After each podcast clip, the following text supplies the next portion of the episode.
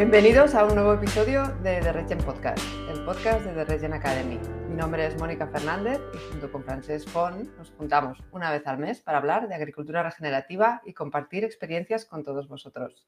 Hola Francesc, ¿qué tal? Hola Mónica, ¿qué tal? Muy bien, tan emocionada como tú, supongo, de lo que vamos a hacer hoy, que es un poquito distinto de lo que solemos hacer. Sí, sí, sí. Hoy no tenemos invitado de entrada. Somos nosotros los invitados. Exacta, exacto. Nos, autoinvitamos al, al, podcast para contaros pues una aventura que has vivido hace poquito, ¿verdad? Una cosa que has hecho que os queremos hablar de ella, que es que has visitado un lugar muy especial. Francesc, cuéntanos. ¿Lo digo yo? Sí, sí, dilo tú, dilo tú. Bueno, nos apetece un montón hacer este podcast porque como algunos sabréis, hace y otros no, seguro, pues hace poco he estado unos días en la Polyface. La Polyface es la granja de un señor que se llama Joel Salatin y que estamos tan convencidos de lo importante que es que más y más gente conozca a Joel y a la Polyface que hemos decidido hacer este podcast para intentar transmitiros un poco lo que nos genera a nosotros, a los dos, Mónica, ¿no? ¿Verdad? este hombre y su proyecto. Sí, la verdad es que, bueno, me, da mucha envidia, te lo tengo que confesar, que hayas estado allí después de tantísimos años de, conocer el trabajo de Joel y de conocerle a él en persona. De hecho, eh, seguro que nadie sabe que nos conocimos gracias a Joel Salatin en un curso que, creo que fue en, 2017, si no me equivoco, Francesc. Creo que sí, hace un tiempo ya, sí. Sí, un curso que, vino a hacer aquí a, España con el motivo de la publicación de, un libro suyo traducido, que luego podemos mencionar. Y bueno, así nos conocimos y mira, eh, después de tantos años, pues aquí estamos ahora hablando de tu visita a Polyface que has hecho hace muy poquito, en concreto la primera semana de abril, ¿verdad? Que va a ser importante que, que se sepan qué fecha la has visitado. Sí, sí, sí, hablaremos de ello, pero es un momento donde pasan cosas, incluso a nivel meteorológico. Pero ya, ya lo hablaremos. Yo creo, Mónica, que a lo mejor lo, primero sería contar un poco quién es este hombre, ¿no? ¿Cuál es, cuál es su finca? Y también decir que, tenemos un vídeo publicado en nuestro canal de YouTube ah, con imágenes, ¿no? Un poco con la vivencia que tuvimos ahí para compartirla también, que podéis encontrarlo en nuestro canal y que puede ser un buen complemento para este podcast, creo. Sí, totalmente. Ya está, ya está subido. Eh, los que veáis este vídeo en YouTube lo tenéis muy fácil y los que estéis escuchando el audio en cualquier plataforma de podcast no tenéis más que ir a YouTube y buscar The Regen Academy y encontraréis el vídeo ahí mismo. Así que, Francés, si te parece, Vamos a hablar primero un poquito de, qué es Polyface y de quién es Joel Salatin. Para las personas que no le conozcan, cuéntanos un poquito sobre, sobre esta persona, sobre Joel. Joel es un agricultor, es un agricultor de verdad. Y una de las cosas que, que me llamó la atención a mí al principio es que es un agricultor del que se dice y se decía que era como el mejor agricultor del mundo. ¿No? Incluso creo que salió publicado en algún, en algún medio. Sí, exacto. El New York Times lo, definió así. en, un, artículo. Y esta es una, bueno, es una cosa que te choca, ¿no? Y dices, bueno, ¿cómo será el mejor agricultor del mundo? Con tantos agricultores que hay en el mundo. Para mí lo es, sin duda, sin duda. Es el mejor agricultor del mundo. Bueno, Joel Salatin es un señor americano que tiene una finca en Estados Unidos, en, Virginia, y que tiene una finca desde hace, a lo mejor Mónica, tú sabes si hace... Dos años. Sí, bueno, es que era de su padre, ¿no? Entonces, eh, en los años, no sé si 40 o 50, eh, su padre compra esta finca cuando él era muy pequeñito. O sea, a lo mejor es más bien en los, en los 60, porque yo él ahora tiene 60 y pico años, pues hay que echar un poco cuentas para atrás. Exacto. Bueno, es una finca de toda la vida, digamos, ¿no? Mm, mm. Y, hablaremos de ello, pero, pero Joel es, es un revolucionario y es de las primeras personas que yo he conocido que han aplicado los conceptos de la agricultura, de la agricultura regenerativa y la ganadería regenerativa muchísimos años antes de que se hablara de este concepto mm. y con éxito. Y que se gana muy bien la vida con, con la mm. Polyface. Yo te quería interrumpir un segundito, Francés, porque eh, es agricultor, Joel, pero es agricultor principalmente de, pasto, ¿no? No de ninguna otra cosa. Él eh, realmente cría ganado sobre ese pasto que él eh, gestiona como agricultor, ¿no? Y esto es un concepto que también me resulta muy interesante. Háblanos un poquito de esto. Es que igual podríamos decir que más que agricultor es ganadero. Pero me gusta llamarle agricultor por eso, ¿no? Porque lo que él cultiva es pasto, que luego sus animales se comen, ¿no? Entonces esto es como una cosa que, bueno, ahora explicaremos un poquito más cómo funciona todo este sistema de, de, tener tantos animales en esa granja. Entonces cuéntanos un poquito eh, sobre Polyface, eh, extensión, dónde está. es una finca eh, que tiene la pinta de la típica finca americana que podemos imaginar, cobertizos de madera, mucha madera. Es una finca que tiene una extensión de unas mil acres, que esto creo que son unas 400 hectáreas más o menos, o sea, es una finca grande. Es una finca que tiene una parte de campo y una parte también muy grande de bosque. De hecho, hay algunas pequeñas montañas dentro, dentro de la finca. Y es una finca donde viven él y su mujer y su madre, por un lado, y luego su hijo, que es el que ahora está siguiendo con la gestión, con la dirección de todo este proyecto. Y es una finca donde, lo que hemos dicho, hace muchos años que practican una estrategia basada en regenerar el suelo. De hecho, se definen como la granja del carbono. Uno de sus principales objetivos es meter carbono en el suelo. Y donde, como has dicho, Mónica, ah, lo, que, lo que producen ahí es ah, animales. O sea, tienen muchos tipos de animales, tienen vacas, terneros, tienen algo de ovejas, tienen cerdos, tienen pollos, tienen pavos, tienen patos. Mm, creo que ya está. No, sé si tienen más cosas, pero son muchas cosas, ¿no? Y de hecho, el nombre de Polyfaith eh, es porque, bueno, lo definen como la, granja de muchas, de muchas caras, ¿no? La granja de, no sé, exactamente es algo así, ¿no? Creo. Tal, cual, sí, sí. Y, y es lo que hacen ahí, jugar con todas estas herramientas para mejorar el suelo, para producir mucho y para ganar mucho dinero. Y además, pues trabajan muy bien el tema de animal y de campo y trabajan muy bien el tema comercial, que de hecho es como un todo. Y lo que decíamos al principio, ahora pues esto se identifica como agricultura regenerativa, como ganadería regenerativa.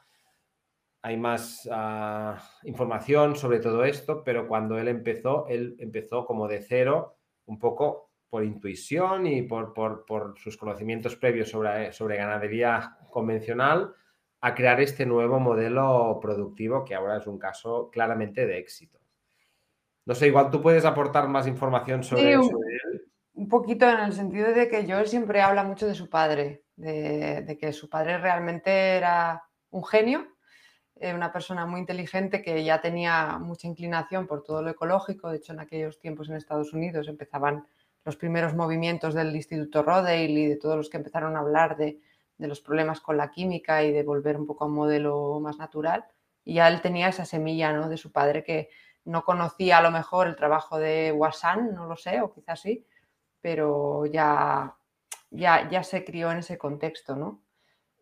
Su padre no era, no era ganadero profesional, sino que era como aficionado y él cogió las riendas y lo profesionalizó. Pero es una historia muy interesante.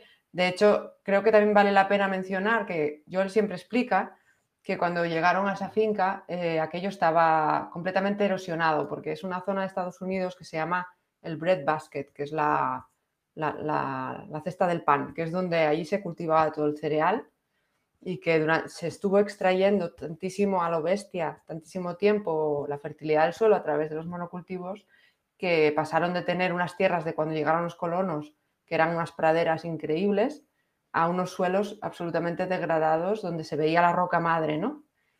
Él, dice que su padre compró esa finca porque era más pobre, no había nada, era el sobaco del pueblo, según dice él, ¿no? Que es muy gracioso, Joel, también conviene a, los, a los em, oyentes que, miréis por ahí y busquéis cosas de Joel porque es, un comunicador increíble y, una persona muy, no sé cómo explicar, o sea, muy, muy gracioso y muy, lo explica todo con, mucho humor, ¿no? Y, y, no sé, yo te quería preguntar, ese sobaco del pueblo en que se ha convertido después de 40 o más años de gestión, ¿tú cómo viste aquella finca a nivel de fertilidad? Bueno, yo no me puedo imaginar que fuera como él dice, porque realmente es, es, es, una finca verde, es una finca con muy buenos suelos, es una finca con los bosques, parte de los bosques gestionados. Cuando te nos contó que muchos de aquellos bosques hace bastantes años eran campos de cultivo. Luego se dejaron de cultivar y se convirtieron en bosques y ahora pues él está recuperando el bosque. Pero es una finca productiva, es una finca que está en forma, es una finca que tiene unos suelos espectaculares realmente. O sea que no imagino cómo era, pero el cambio ha tenido que ser radical. Es verdad que 40 años también es un tiempo que da para hacer muchos cambios, ¿no? Pero es una finca recuperada, seguro, y que está en pleno funcionamiento. Y entonces, ¿podrías explicarnos eh, qué ha pasado ahí para que haya esa transformación, porque normalmente cuando hablamos de ganado solemos pensar que nosotros tú y yo no, porque ya hemos aprendido esto, ¿no? Pero por lo general se, asocia al ganado con una degradación del paisaje, con, un deterioro. Entonces, aquí estamos diciendo que ha ocurrido lo contrario y me gustaría que nos explicaras qué es lo que hace que, que en Polyface el ganado haya hecho allí una cosa buena ¿no? y una mejora. Sí, es, cierto lo que dices y siempre decimos que el ganado puede ser nuestro peor enemigo nuestro mayor amigo, ¿no? Y una forma convencional de gestionar el ganado es uno, o poniéndolo en granjas, confinados en granjas, eh, por lo cual no tiene relación ninguna con el suelo, o pastando como se ha hecho siempre, o como se ha hecho estas últimas décadas, que es un pastoreo más continuo de meter los animales muchos días, semanas en un mismo sitio y esto destroza el suelo. Y todos sabemos que si tenemos cuatro gallinas en casa siempre en el mismo sitio, pues a, las dos semanas aquello es un desierto, porque las gallinas se han comido tanto todo que no queda ninguna planta y queda el suelo compactado y duro, ¿no? Esta es la imagen. Es lo que pasa en realidad cuando pones muchos animales o pocos, pero durante mm, demasiado tiempo en el mismo sitio. Pero en contraposición, lo que hace él, lo que contamos también nosotros con este manejo regenerativo, es el movimiento, es que los animales estén pocos días, sino un día, pastando en una zona y luego que se vayan a otra zona esperando que estas plantas se recuperen. Esta es la base de todo lo que hacen ellos aquí. Lo que hacen ellos que es espectacular es que hacen esto con muchos animales muy distintos y toda infraestructura que tienen allí es móvil. Cualquier cobertizo de cerdos, cualquier corral de gallinas, cualquier cosa que sea, comederos, bebederos, todo es móvil y todo se va moviendo. Si pudiéramos ver la Polyface en cámara rápida, sería como un movimiento constante de animales por aquí y por ahí pastando con pastores eléctricos.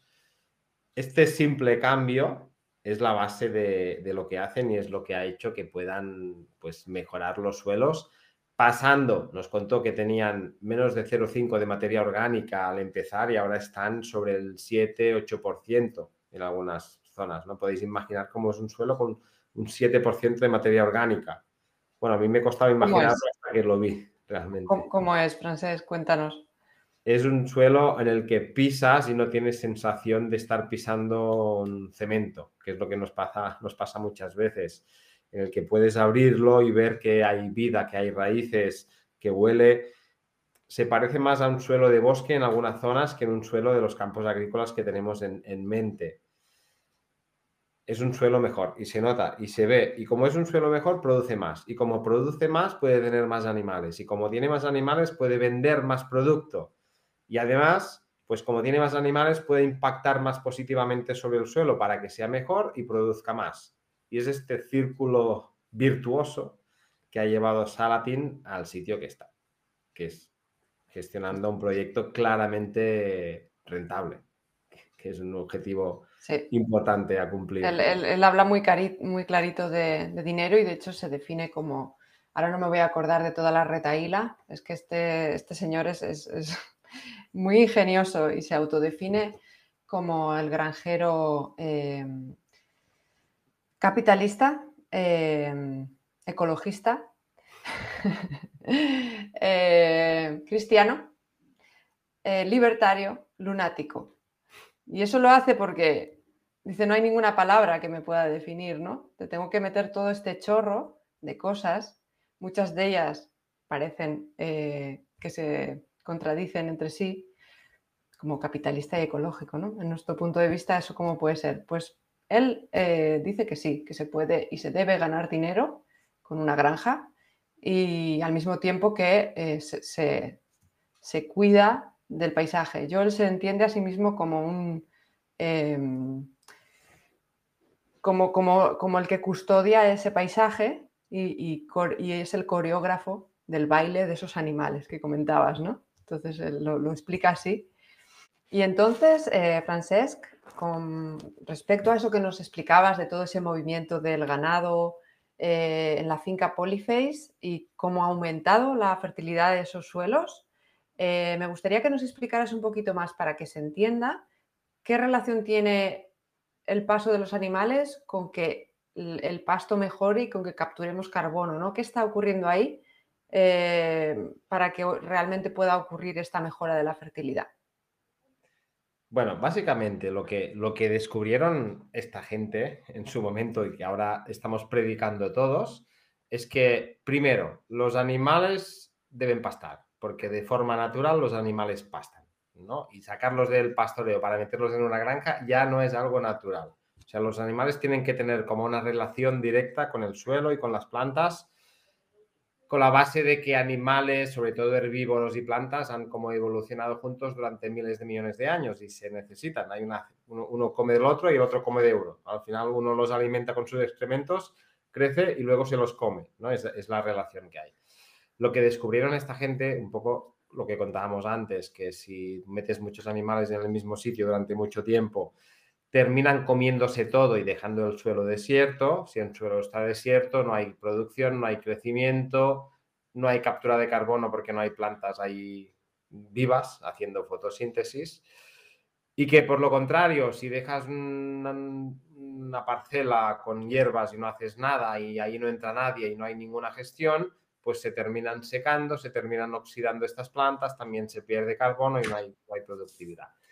Y el punto bueno que, encontraron ellos en su momento es, vale, pues lo que buscamos es que entren los animales que coman estas plantas durante un día, durante dos días, muy juntitos, porque así los excrementos son más densos, hay más eh, carga de excrementos, más densidad, más impacto en el suelo, más pisoteo, más se estimula el suelo. O sea, mucho animal muy junto haciendo esto. Y luego que se vayan, que se vayan de aquí, que dejen que una vez ya el animal ha impactado, pues las plantas se vayan a recuperar poco a poco, a aprovechar estos excrementos, a volver a crecer. Es curioso pensar ¿no? en esta evolución. Cuando un animal muerde a una planta, le deja, gracias a unas hormonas que tiene en su boca, unas sustancias que hacen que esta planta crezca más. O sea, a la planta le gusta ser mordida en este sentido. Si los animales se quedaran allí, pues morderían la planta y la planta empezaría a crecer un poco y la volverían a morder y a morder y a morder hasta que la matarían. Por lo tanto, ellos vieron, de forma seguramente bastante pionera, o inspirados por otra gente que también habla de esto, ¿no? Como el Boisen, como Seibory, en que la mejor estrategia es ah, impactar, comer, largarse y esperar que las plantas vuelvan a crecer para luego volver a impactar, volver a comer, volver a aplicar excrementos y volver a, marcharse. ¿no? Y pastoreo, esto rotacional, ¿no? Lo llamamos pastoreo de unos días, unas horas comiendo y se van y no vuelven hasta que las plantas están recuperadas. Como esto hace que el suelo mejore porque son mucha cantidad de excrementos y porque las plantas crecen más rápido, porque el animal impacta, le deja las hormonas para que la planta crezca, le deja un poco de estiércol, el, suelo un poco removido y se va. Y esta planta va a crecer más rápido, va a capturar más carbono, el suelo va a mejorar y es este círculo que han creado ahí con los animales. Te iba a preguntar que entonces eso, ¿qué relación tiene con el carbono atmosférico y con el cambio climático, todo este tema? Es un tema clave, por eso ellos se llaman la granja del carbono, porque ellos, uno de sus objetivos principales, aparte de mejorar los suelos y ganarse bien la vida, ganar dinero, es poner carbono en el suelo, que contribuye a mejorar el suelo y a ganarse la vida. O sea, es, positivo en este sentido. ¿Cómo mejoran el suelo? ¿Cómo mejoran la materia orgánica del suelo? Primero, aportan materia orgánica en el suelo. Tienen una finca con mucho bosque, limpian el bosque para poder meter animales en el bosque y de las ramas que sacan las trituran y las utilizan para mezclar con el estiércol que tienen por ahí en la finca para hacer un compost que aplican a los campos y genera más materia orgánica. Y por lo tanto es una vía de aportar carbono. Y la otra vía de aportar carbono es que con este manejo que las plantas se estimulan más y crecen más, pues las mismas plantas generan más biomasa, que es más carbono que queda en los suelos. En un espacio donde crezcan las hierbas más rápido, se va a capturar más carbono por el efecto de la fotosíntesis. Por lo tanto, dejando de destruir carbono, porque no labran ni nada que se le parezca, ni mucho menos, sino aportando compost que se hacen ellos y eh, intentando que haya cada vez más plantas y que crezcan más rápido, aportando, haciendo más fotosíntesis, es la mezcla perfecta, es la combinación perfecta para aportar carbono el suelo.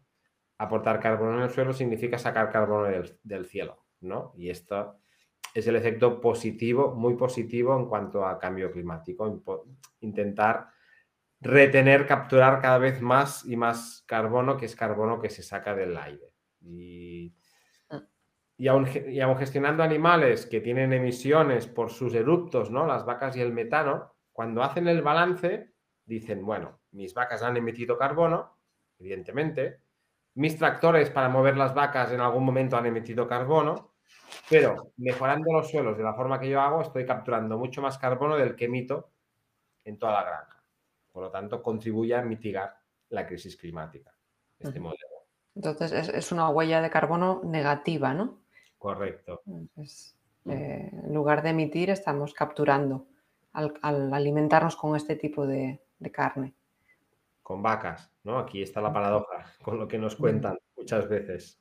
Porque básicamente no es, el, no es el, el, problema no es la vaca, sino cómo se gestiona. Si esta misma cantidad de animales que tiene esta gente estuviera confinado en granjas o en pasturando de forma continua en zonas muy pequeñas, degradaría los suelos, requeriría un alto consumo energético bestial porque tendríamos que llevar la comida a las granjas y luego la, huella de carbono sí que es fatal.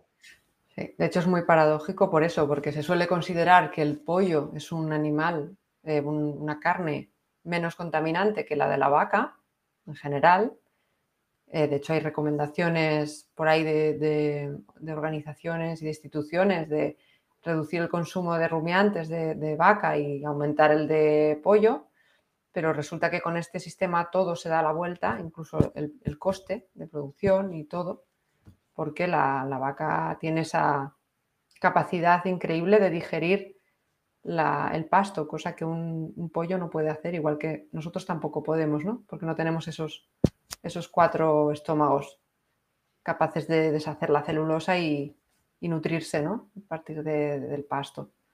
Con lo cual, bueno, es, interesantísimo. Sí, esto dará para hablar de ello en otros episodios de podcast, ¿no? Pero al final, la conclusión para mí de lo que hacen es, bueno, esta mejora tan bestia de los suelos, esta captura tan bestia de carbono, sin animales no lo hubieran hecho. O sea que los animales han sido la clave para hacer todo esto.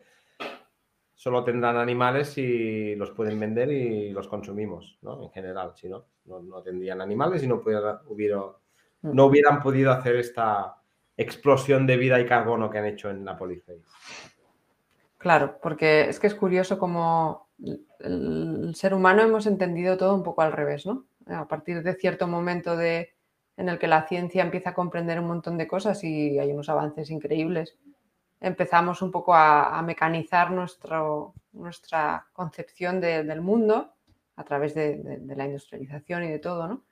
Y lo compartimentalizamos todo mucho, lo separamos en partes Y de esto también yo habla mucho, ¿no? De cómo hay que un poco ver el todo, porque en la naturaleza todo está conectado y cuando lo, separamos en partes nos perdemos una gran parte de la película y nuestras acciones tienen consecuencias muy inesperadas, ¿no? Como, bueno, podríamos hablar de tantas, ¿no?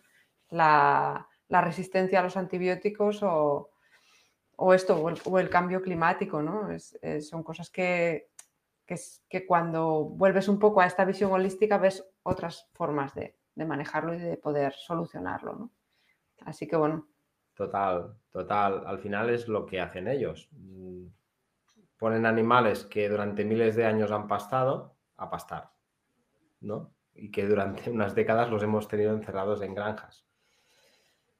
Y aquí está el reto. Aquí está, aquí está, imagino que para ellos la dificultad al principio y aquí está el truco de todo, de todo lo que estamos hablando.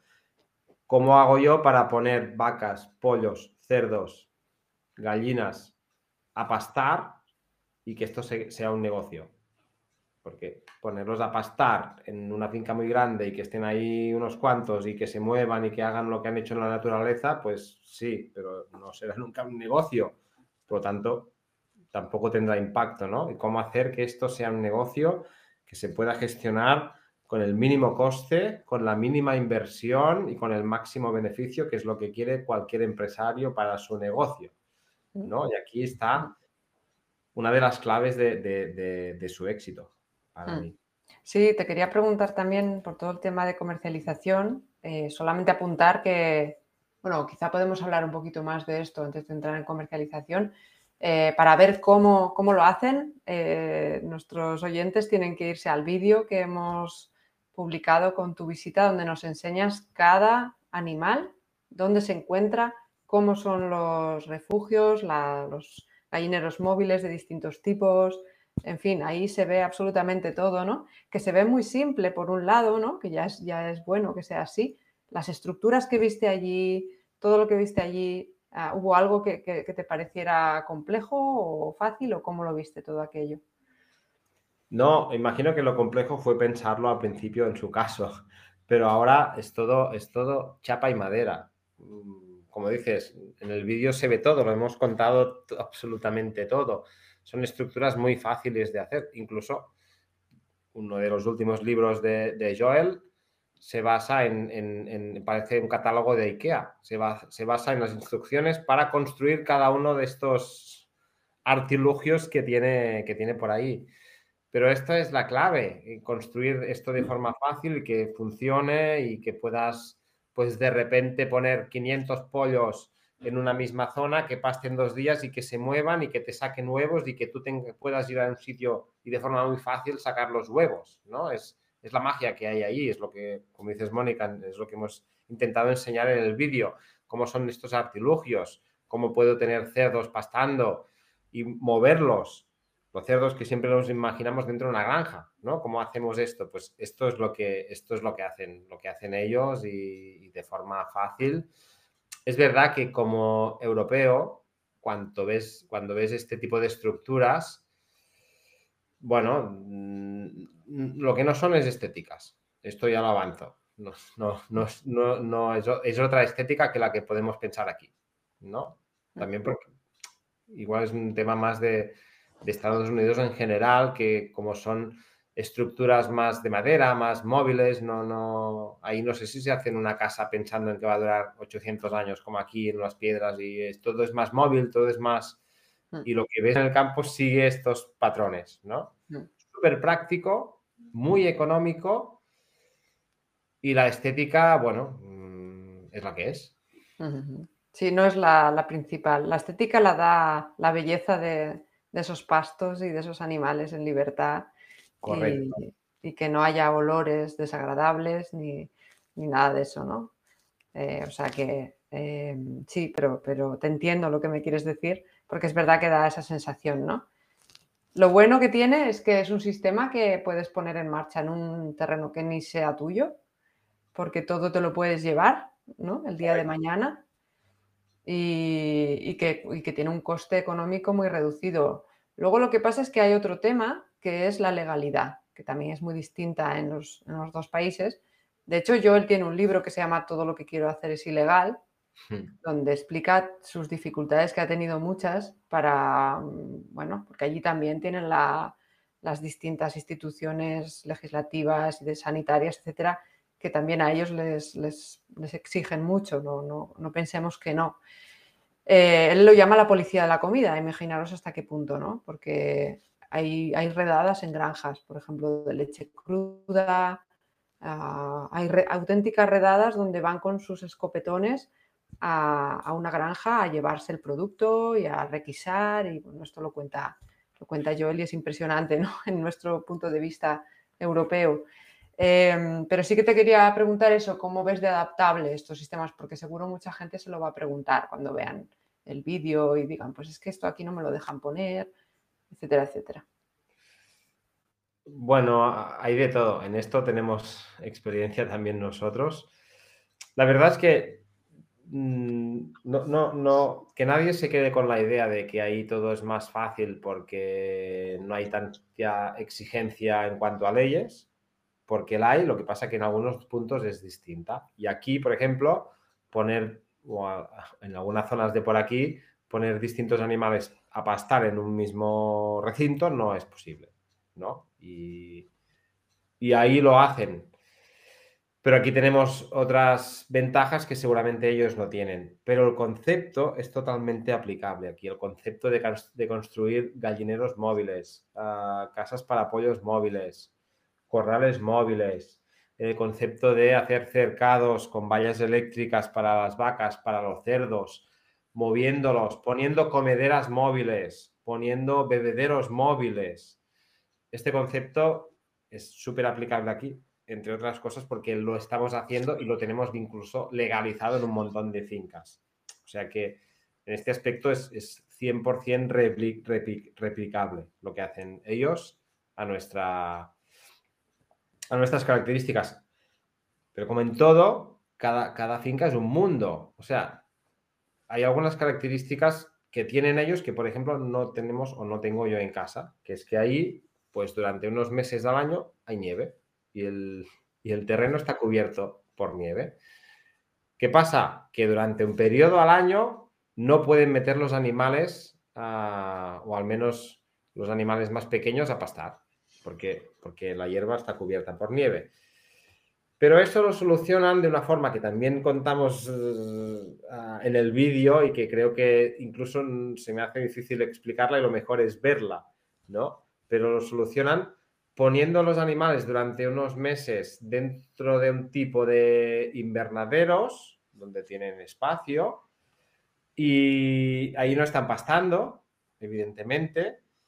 Les, traen la comida desde fuera, la, comida que han recogido, y, ponen los animales ahí que, y, no, no, limpian, no los limpian, no limpian los excrementos. Por lo tanto, están ahí los animales que van durante cuatro o cinco meses ahí generando excrementos que se van acumulando al suelo y, van, lo van mezclando con la biomasa que sacan del bosque y hay un momento en el que hay pues medio metro de excrementos, pero no huele porque no sé, con la biomasa, cómo respira, cómo van cambiando los animales. Los mismos animales van rascando el suelo en busca de comida porque les tiran granos por ahí a veces, a los cerdos, por ejemplo, y al buscar los granos, bueno, luego hablamos un momento del caso de los cerdos porque es espectacular, en general, pues se va como compostando, es material que se va compostando y luego pues cuando yo llegué ahí, que era a principios de abril, que de repente se va la nieve y los pastos están verdes, cogen estos animales de dentro de los invernaderos y los meten a, los meten a pastar. Cogen esta cantidad enorme de compost natural de dentro de los invernaderos y con un remolque esparcidor, pues lo reparten, lo, esparcen por los campos, generando más carbono, más, más fertilidad.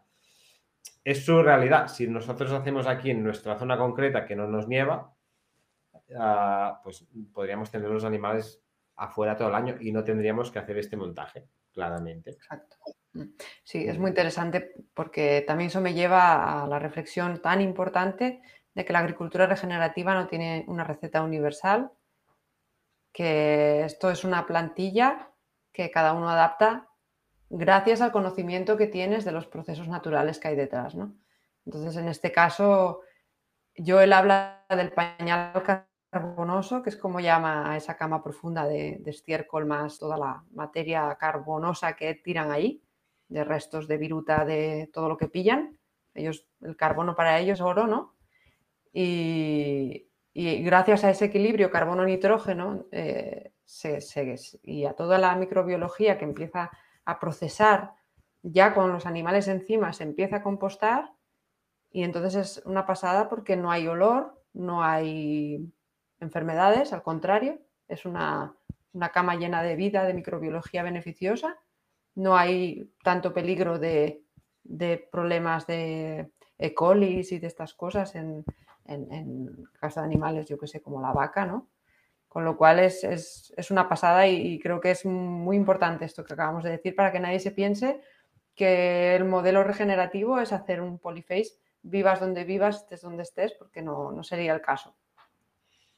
Exacto. Además, bueno, otra característica es que es una finca muy grande de una sola pieza, digamos, con lo que este bailoteo animal es más fácil, ¿no? En fincas aquí como la nuestra o como otras que mm. tenemos las parcelas más separadas, hay un poco más de complejidad. Pero, aún así, en nuestro caso, que tenemos las parcelas separadas, tenemos varios animales pastando de esta forma. O sea que es, muy, es muy replicable. La verdad es que es muy replicable y para mí es claramente la ganadería del futuro. En este caso, lo de aquí no se puede hacer eso, no sirve. No, excusa. No, no, no. No se puede ser, hacer exactamente, ¿no? Porque, porque hay, como decías tú, no hay receta mágica. Pero el modelo del movimiento y los animales pastando claramente se puede hacer y se hace, de hecho. Sí. Y, Mónica, lo de los cerdos ah, que comentábamos, ¿no? Es que es, aún más espectacular. igual es de las cosas más espectaculares que vimos ahí, que tienen, que ponen las vacas, unas cuantas vacas en un cobertizo pequeñito y ahí van generando excrementos y de vez en cuando les van echando granos de maíz que quedan por ahí en medio a los excrementos. Y no sacan los excrementos y como las vacas están ahí unos meses, pues eh, eh, eh, las vacas de repente están un metro a un metro más de altura encima de sus excrementos mezclados con este material de biomasa y no, no huele, no huele para nada. Incluso tienen como las comederas y bebederas de las vacas que son móviles y van subiendo porque como va subiendo el nivel del suelo, de los excrementos y la materia vegetal, va, subiendo todo. De repente sacan las vacas y meten ahí los cerdos y los cerdos van como locos buscando los granos de maíz que han fermentado entre medio del estiércol de las vacas y, van como locos los cerdos buscando este maíz y empiezan a escarbar, a escarbar y hacen el volteo del compostaje. Los cerdos se pasan unas semanas compostando lo que han hecho las vacas y de repente te sacan las vacas y los cerdos y queda ahí pues un metro de material que es un compost espectacular y que no huele. Y que también se ve, se ve muy bien en el vídeo este, este proceso. Y son cosas que, bueno, han ido probando, ¿no? En los últimos años han ido probando hasta que se les ha ocurrido probar esto y les ha funcionado. Seguramente han probado muchas cosas que no les han funcionado y, mm. y, no, las hacen, ¿no? Pero hay curiosidades de estas que, que ya ves tú, que no, que no cuestan más dinero, que de hecho es más barato porque hay muy poca gestión, solo tienes que poner ahí cuatro granos de maíz de vez en cuando para que fermenten. Y ya tienes una máquina de compostar natural de la hostia, ¿no? Y, la Polyface es esto. Simplicidad, poco gasto, buenas ideas, buen rollo y todo va fluyendo realmente. Sí, es genial. De hecho, está muy bien como, como Salatín eh, entiende que sus animales son también trabajadores de su granja, ¿no? Y, por eso nosotros, eh, Francesca, hablamos de los animales en nómina, ¿no? Porque nos hacen tareas a la vez que ellos disfrutan, porque le estás dando al animal la oportunidad de expresar su cerdura, ¿no? Como dice Salatín. Así que cada animal expresa y cada persona expresa su esencia y aquello que, ha venido aquí a hacer, ¿no? Entonces, bueno, tiene toda esta parte también espiritual que también es, es, muy interesante. Así que, eh, no sé, de la parte productiva eh, hemos hablado un poquito. Yo animo a todo el mundo a que vea el vídeo porque ahí es donde realmente se puede ver eh, cómo es. Toda la parte de gestión es lo, que creo que también hay que destacar, que, todo lo, que tú decías ahora, ¿no? Está llena de buenas ideas y de mucha planificación, gestión, conocimiento. Ahí es donde está la potencia de este proyecto, no en la infraestructura, no en los supertractores o en, en eso no se quiere gastar un duro, Joel. De hecho, que comentaba sobre, sobre los embalses francés, que es otra anécdota muy interesante también de lo que dice Joel. Sí, bueno, es que la verdad es que te estás, estuvimos con él, además nos atendió muy bien y estuvimos pues más de un día entero, 24 horas casi con él, con lo que era bueno, yo no daba el abasto de, las frases y las ideas que nos daba, que nos iba regalando, pero ah, nos enseñó, hay unos cuantos embalses mm, y, nos dijo, es que yo cuando gano algo de dinero, cuando ahorro algo de dinero, me hago un embalse. No me compro un tractor y un apero, me hago un embalse. ¿no? Y pensé, bueno, pues qué buena inversión y qué vista, porque ojalá lo hubiera hecho yo en mi casa hace 20 años, ¿no? Y ahora tendría embalses y sufriría menos por el agua un año como este. O sea que son muy prácticos. No sé si es también en general los americanos me, dio un poco la sensación de que son bastante prácticos en estos, en estos sentidos. Ellos son realmente muy prácticos. Y, bueno, hablando de personas, ¿no, Mónica? Podemos hablar un poco de, la organización que tienen, de cómo lo tienen organizado, ¿no? Que, que también no es muy complejo, si te parece. Sí, sí, sí, sí. Cuéntanos. Ellos eh, es un negocio grande, ¿no? Con toda esta capacidad que tienen de comercializar y tanta producción. Y ahí, entre la comercialización y el manejo de la finca y tal, son unas 10, 15 personas siempre. Porque también tienen una tienda que está siempre abierta, porque va un montón de gente ahí a la tienda a comprar, porque hacen visitas que son la hostia. Y durante los días que estuvimos no hubo ningún gran evento, como los que hacen de vez en cuando, que te ponen ahí 500 personas, pero cada día veíamos, veíamos pasar grupos de personas, cada día, cada día y mañana y tarde. Y tienen algunas personas que se encargan de esto y veías que llegaban las personas y les, hacían el tour por la, por la finca. Y esto era un continuo. Y, tienen por eso esta estructura ya un poco más grande, reparten hablaremos un poco de cómo, cómo gestionan el tema comercial, pero reparten la carne y así. Y luego, pues les gusta también trabajar con aprendices, ¿no? Con tipo buffers, ¿no? Y ahora empezaba casi la campaña en, los cuatro o cinco meses de más buen tiempo, pues en pasan de 15 personas a 25 y estas 10 son aprendices. Y de hecho, todas las personas que conocimos bien los días que estuvimos ahí, que están trabajando ahí, todos habían sido aprendices. ¿no? Eran todas de distintas promociones. Que decían, no, yo empecé con él pues como aprendiz el 2014, yo el 2000 no sé qué. Uno nos decía, el año, este año ha sido el último como aprendiz y ahora ya empiezo a trabajar aquí, ya me han contratado, ¿no? Y pues, es un sistema con mucha gente, mucho movimiento, todos comen juntos, bueno, hay un, hay un rollo muy, muy bonito, realmente. Mm, qué chulo, sí, tiene que ser una experiencia increíble, aunque también se tiene que trabajar bastante durillo, por lo que he podido entender y escuchar también, que si vas allí de voluntario, trabajas, trabajas. No Sí, sí, sí, trabajan, trabajan. Lo disfrutan, también es bueno, ¿no? El estar fuera, el moverse, pero esta gente se les ve que, que, que hacen, ¿no? Hacen mucho. Y mm, quizá, si te parece, Francés, podríamos hablar también un poco de la parte comercial. Ahora que has comentado lo de la tienda, que por cierto también se ve en el vídeo, que es muy bonita, es una tienda enorme, llena de productos suyos y de, de granjas cercanas. ¿Qué nos puedes contar de la comercialización? ¿De qué, papel juega esto en, en el modelo Polyface?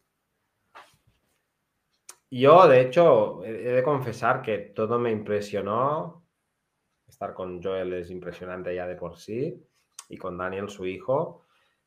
El modelo es muy interesante, el manejo realmente es lo que estamos intentando y aprendiendo a hacer aquí, pero ya llevado a la perfección. Pero lo que más me impresionó es el, tema comercial, comercial. cómo gestionan todo esto. Y es, de hecho es el punto clave, o sea, todo lo que hacen tiene sentido porque luego se ganan la vida con esto y ganan dinero y pueden pagar todos estos sueldos y todos los gastos y que les quede algo por ellos, ¿no? Y el tema comercial, bueno, ellos básicamente venden carne. De hecho, no hablamos directamente de esto, pero yo creo que las visitas y todo este montaje, digamos, es importante, pero no es está lejos de ser la principal fuente de ingresos. Seguro que es una parte pequeña, ¿no? Con, comparada con el negocio importante que es venden carne. Venden carne, venden huevos, pero los negocios, las líneas más, más grandes para ellos son la carne de ternera y la carne de cerdo, con diferencia. Luego están los pollos, los huevos. Una cosa que me, me, me chocó un poco es que en Estados Unidos, mm, o al menos lo que yo vi y por lo que me dijeron, no es fácil encontrar carnicerías donde vayas ahí y te corten un trozo de carne, sino que básicamente todo, todo se mueve congelado. Y la gente normalmente va a los supermercados y puede comprar la, y compra la carne congelada. Si digo algo que no te cuadre, Mónica, tú que has estado viviendo unos años en Estados Unidos, ah, porque yo también conocí una pequeña zona, ¿eh? Sí, que eh, yo, estuve en otro estado y cambia mucho de un lugar a otro. Pero es verdad que la carne congelada allí está totalmente aceptada, igual que aquí el pescado. Si lo piensas, tampoco porque nos parece tan normal el pescado congelado y la carne congelada nos parece muy rara. Y allí se maneja mucho más. Y, pero sí hay algunas, por lo menos en California había, había carnicerías, lo que sí que es verdad que tú ibas allí y te lo encontrabas ya cortado, que era muy raro, ¿no? Sí, sí, sí. ahí de hecho, ni en la tienda, o sea, el formato carne no congelada no es un formato para ellos. Me decían que si lo, lo ponen en la tienda y la ah. gente no les compra. Es todo congelado, lo cual les facilita mucho la vida a ellos en este sentido. Y lo que hacen pues es sacrificar, los pollos los sacrifican en, la propia Polyface porque hay un, espacio también para matar pollos y procesarlos. Los otros productos no, no tienen matadero y lo llevan a, otro sitio y, se, lo, reciben después ya congelado y envasado. Y aquí vienen dos tipos de dos sistemas para vender este producto. Uno, la tienda. La tienda es, donde hay más margen, evidentemente, pero representa un porcentaje bastante más pequeño del conjunto de las ventas. Y el reparto. Su punto fuerte es el reparto, reparten a un montón de sitios, no recuerdo cuál, el número, pero a un montón de sitios, a tiendas, a supermercados, a tipo cooperativas, a particulares. Grupos de consumo deben de hacer lo que ellos llaman. Exacto. De clubs de compra. Correcto, sí, mm. sí, sí, exacto. Y luego, pues ahí continuamente hay gente procesando esto, procesando los, tienen como unas neveritas pequeñas, porque al, repartir el producto congelado y llevártelo a casa congelado, bueno, es un poco más complejo que, fresco, ¿no? Que sin congelar.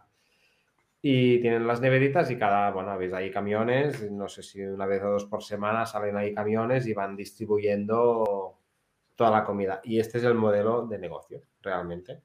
Una carne muy buena, alguna nos impresionó bastante, estamos acostumbrados a comer buena carne, pero alguna era, bastante espectacular y con este formato congelado. Y este es el modelo de negocio que está muy trabajado, está muy perfeccionado, todo el mundo sabe lo que tiene que hacer, la distribución está muy bien planificada y tiene mucha presencia en redes, en, bueno, son gente que genera impacto en muchos sentidos y lo han trabajado bien también a su favor para poder, para poder vender el producto para asegurarse que lo que decías tú antes, Mónica, ¿no? Que la gente que come la carne que sale de ahí sepa que está contribuyendo a resfriar el planeta, de entrada, y a muchas otras cosas más, ¿no? Y a, y a contribuir con un proyecto respetuoso en todos sus sentidos. Mm. Y esto lo trabajan muy bien. Y esto es de lo que más me impresionó a mí.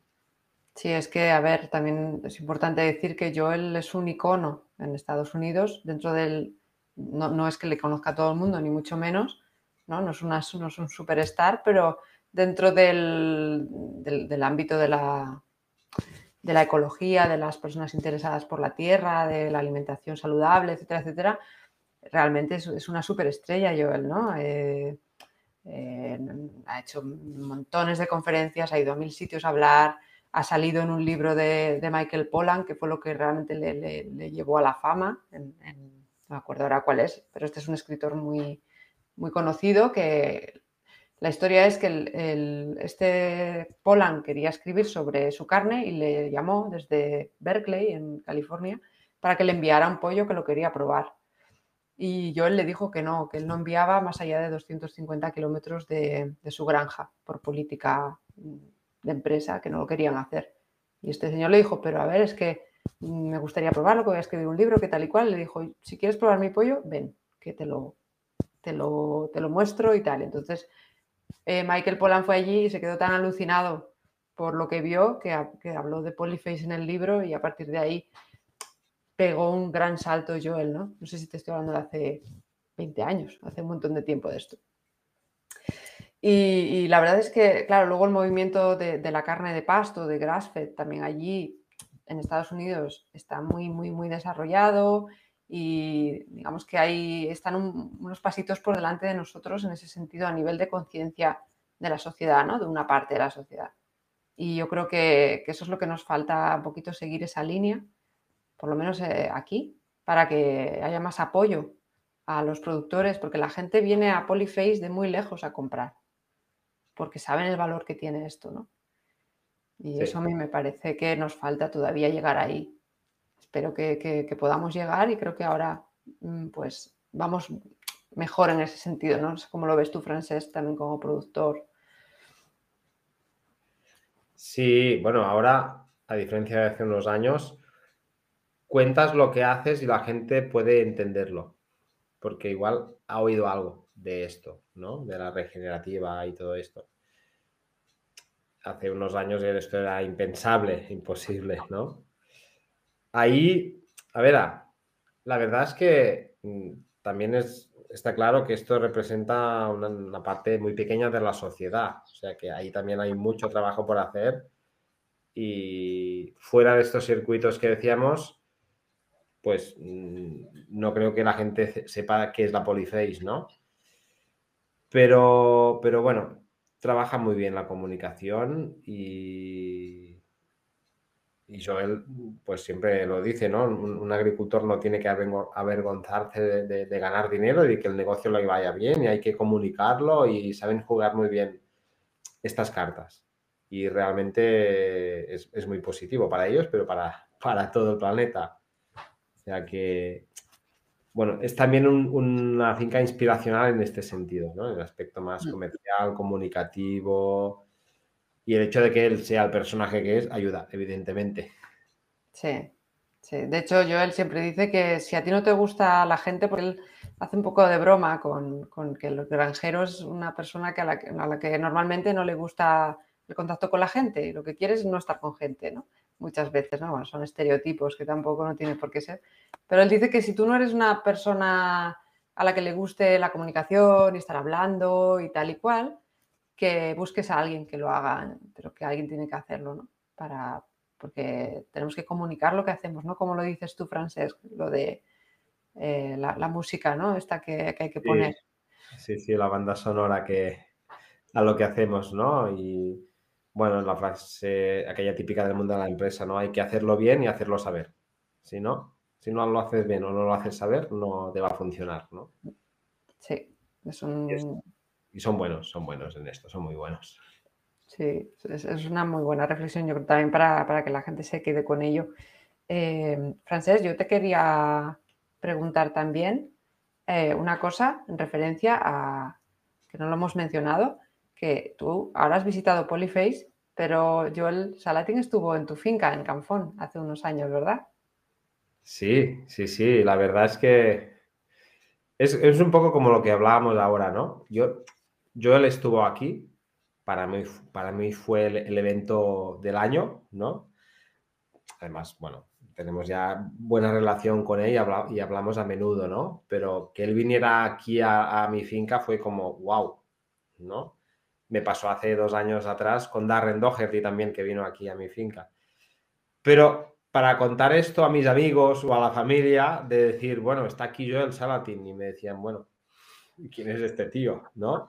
Es difícil de, es como para ti es un, un, héroe, un ídolo, ¿no? Y, pero, la gente lo conoce, ¿no? como hablar de Messi, ¿no?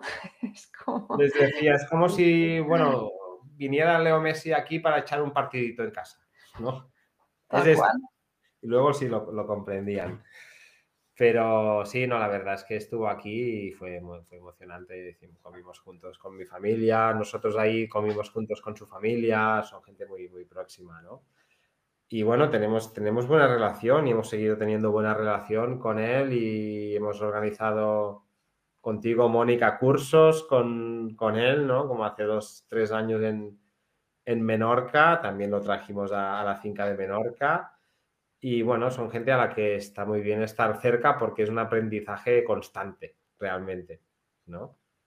Hmm. Sí, la verdad es que no me lo puedo imaginar cómo, te tenías que sentir ese día, ¿no? De tener a Joel allí en Canfón enseñándole tus fincas y en un modelo tan diferente del, vuestro, del suyo, ¿verdad? Pero que también puede regenerarse. Perdón. Sí, sí, él hecho en falta aquí animales. Él cuando le enseñaba mis, mis olivos y las cubiertas vegetales, le decía que por ahí no pasaba ninguna vaca ni nada, se ponía las manos en la cabeza realmente. Pero no, es, es gente muy interesante, son personas súper, súper interesantes. ¿Qué te tengo que contar a ti, Mónica? Que, que, bueno, tú tienes también una relación con él de hace años y es la responsable, una de las responsables últimas, junto con Diente León, de que la gente de aquí haya conocido a Joel, porque has traducido directamente su libro al castellano y eso mm. yo creo que ha hecho que muchas personas, que miles de personas puedan conocer o hayan conocido ¿no? a, mm. Joel. E imagino que... también traducir los libros y meterte en su mente tiene que ser también brutal como experiencia. Son retos. sí, sí, la verdad es que yo empecé de manera muy casual a traducir cosas suyas porque quería que la gente lo conociera. Me parecía tan importante lo que contaba que empecé a ponerle subtítulos a vídeos que veía por ahí de, Joel. Escribía a la gente que había hecho el vídeo y decía, oye, ¿te importa si le pongo subtítulos? Y, los hacía. Porque me parecía tan brutal, ¿no? Tan frustrante que no se pudiera leer nada suyo. Y después con los años, gracias a este primer trabajo así voluntario y tal que hice, pues tuve la suerte de que desde Diente de León eh, me propusieran eh, eh, traducir Esto no es normal, ¿no? Que, bueno, lo tengo aquí, lo, lo he cogido para, enseñarlo para todo aquel que quiera adentrarse en el mundo de Joel Salatin.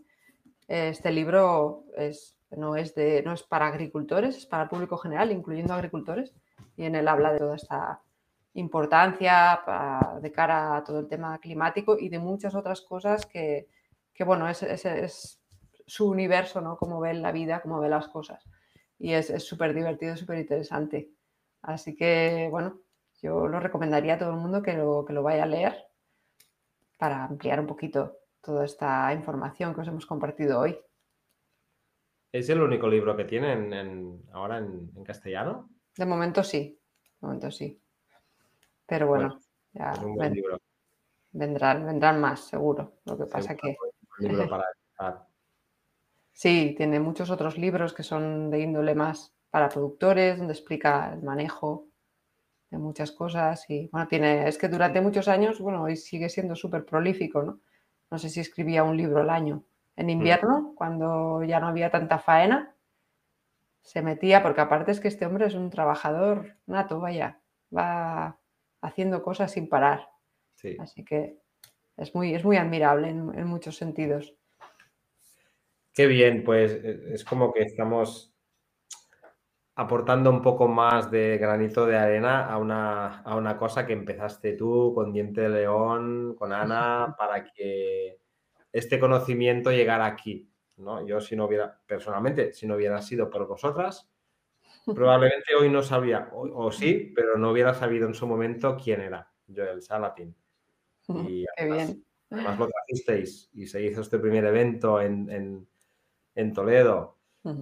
Y bueno, tenemos que seguir difundiendo lo que hace este señor porque es, la hostia. Tiene, tiene la capacidad, eh, Joel, de, de, generar epifanías, como dice él, ¿no? en, el público. Cuando vas a verle, te puede pasar que salgas de ahí y le des la vuelta a tu vida, ¿no?